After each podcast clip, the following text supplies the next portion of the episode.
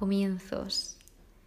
Aunque empieza en el Génesis, obviamente, cabe decir que el Génesis está dentro del Pentateuco, ¿no? que está compuesto por cinco libros. Entonces, esto, este conjunto de libros abarca desde la creación del cosmos y el hombre hasta la muerte de Moisés. Y eso es lo que vamos a ver como en un primer volumen ¿no? de, del podcast.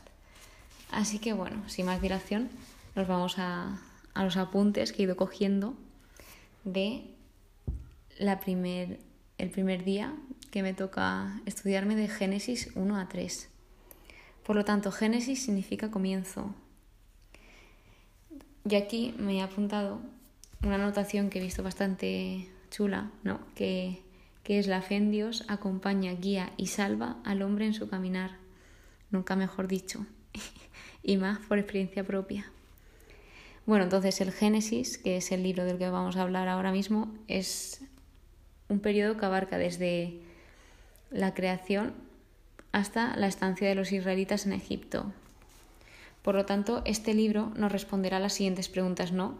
¿Cómo se originó el mundo? ¿Qué relación existe entre el cielo y la tierra, entre Dios y el hombre? ¿Cuál es el sentido de la existencia humana? ¿Y cómo y por qué ha entrado el mal en el mundo?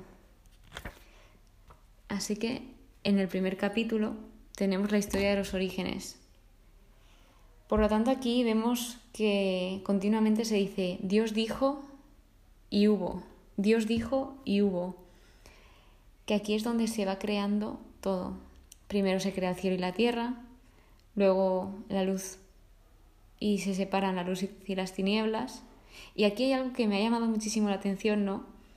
Que claro, cada elemento que crea se asocia a algo, ¿no? Por ejemplo, la luz ya se asocia al día y las tinieblas a la noche.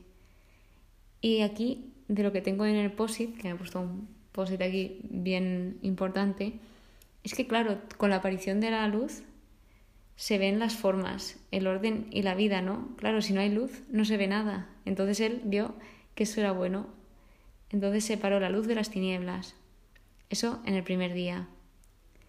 Luego, en el segundo día, hizo el firmamento, que es el cielo. El tercer día tenemos que se crean la vegetación, lo seco, que es la tierra, y las aguas inferiores, que son los mares. Luego, el cuarto día, él dice que haya lumbreras en el firmamento. Entonces, tenemos como lumbrera mayor, que es la que gobierna el día, y, la lumbrera menor, que gobierna la noche y las estrellas, que aquí ya explica para qué se crean las estrellas, ¿no? Que me ha parecido súper bonito. Son para iluminar la tierra, regular el día y la noche y separar la luz de las tinieblas. Yéndonos al día 5, aquí ya crea a los seres vivientes, a los que viven en las aguas y también al mundo volátil. Por lo tanto, aquí yo ya me he subrayado, porque en ningún momento bendice, aquí ya bendice diciendo que sean fecundos y que se multipliquen, llenándose las aguas del mar, y también que se multipliquen las aves sobre la tierra. Luego, pasando al día sexto, aquí ya empieza a hacer las bestias de la tierra, los ganados y los reptiles campestres. Y en el mismo día crea al hombre,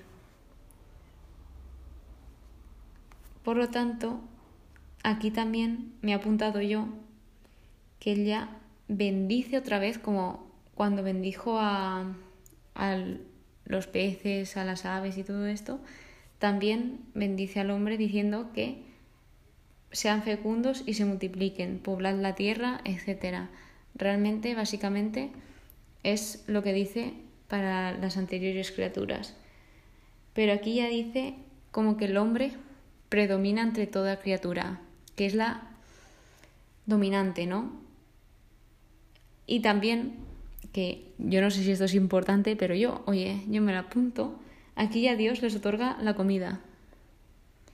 Por lo tanto, cuando Dios termina su obra, Él descansa. Y eso es en el día séptimo. Por eso este día está calificado, por decirlo de alguna forma, como santo, y es el día del descanso. Por lo tanto, ya tenemos que coloca al hombre en el Edén, que se supone que está en un sitio perfecto, que tiene de todo.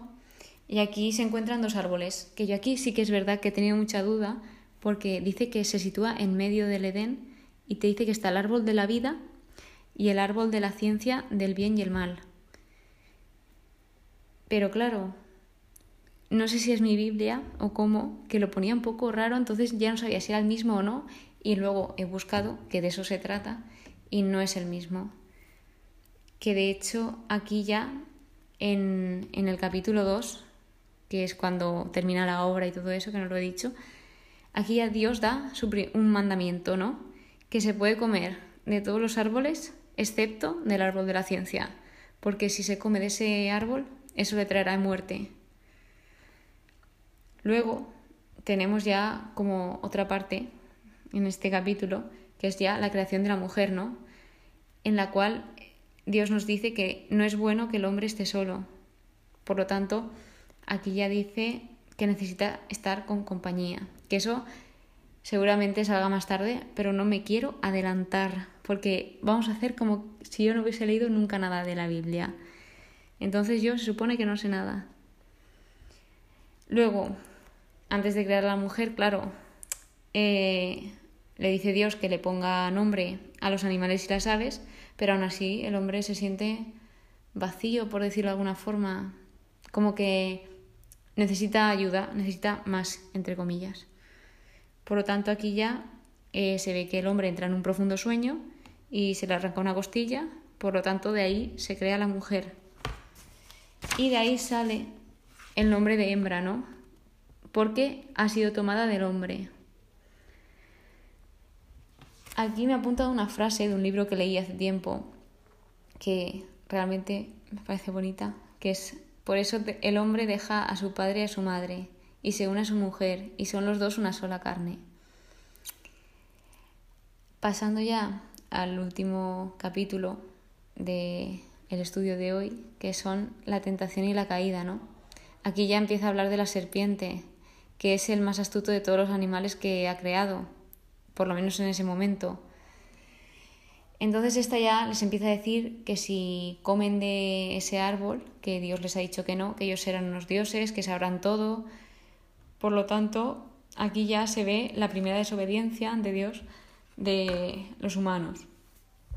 Por lo tanto, ya saben que no han hecho lo que Dios les dijo y cuando hay algo que me llama la atención que dicen como que oyen a Dios paseando y eso. Entonces, claro, yo me he quedado como, mm, entonces ya estaba en forma humana antes. No sé si lo he interpretado bien o no, pero claro, lo primero que se me ha venido a la cabeza es eso, ¿no? Entonces ellos han visto a Dios. Pero bueno, entonces claro, ellos ya se esconden porque les da miedo, porque van desnudos. Pero sí que es verdad que los dos confiesan cuando lo ven lo que han hecho y ella admite que la han engañado. Entonces ella ya se da cuenta de que ha pecado y de que está mal, sin que nadie le diga nada. Por lo tanto, no sé, yo creo que eso ya dice bastante, ¿no? De, de Eva. Entonces, claro, Dios aquí ya maldice a la serpiente y luego el hombre ya pone nombre a la mujer que le llama Eva. Y aquí ya Dios les da una vestimenta para que no estén desnudos y ya le da al hombre el conocimiento del bien y el mal. Yo creo, si no me equivoco, que somos la única, el único ser vivo que tiene conocimiento, porque los animales y todo no tienen, no pueden pensar, pero nosotros sí, por eso nosotros sabemos lo que está bien y lo que está mal.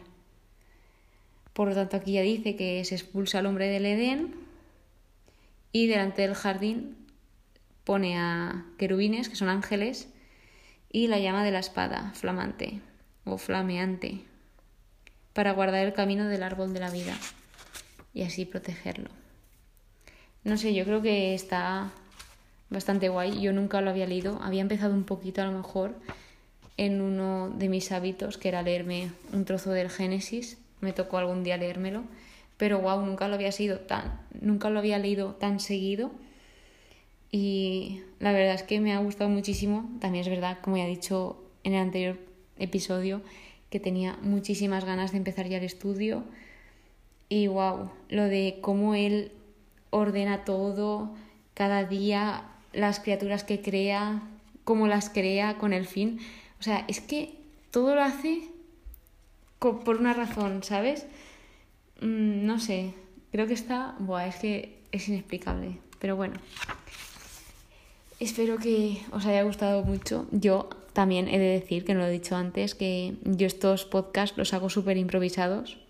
O sea, por eso me trabo tanto, me equivoco, porque yo creo que así es la mejor forma y también luego veo si fallo o no fallo o también es una forma de mejorar la expresión oral y de no calarme tanto ni ponerme tan nerviosa.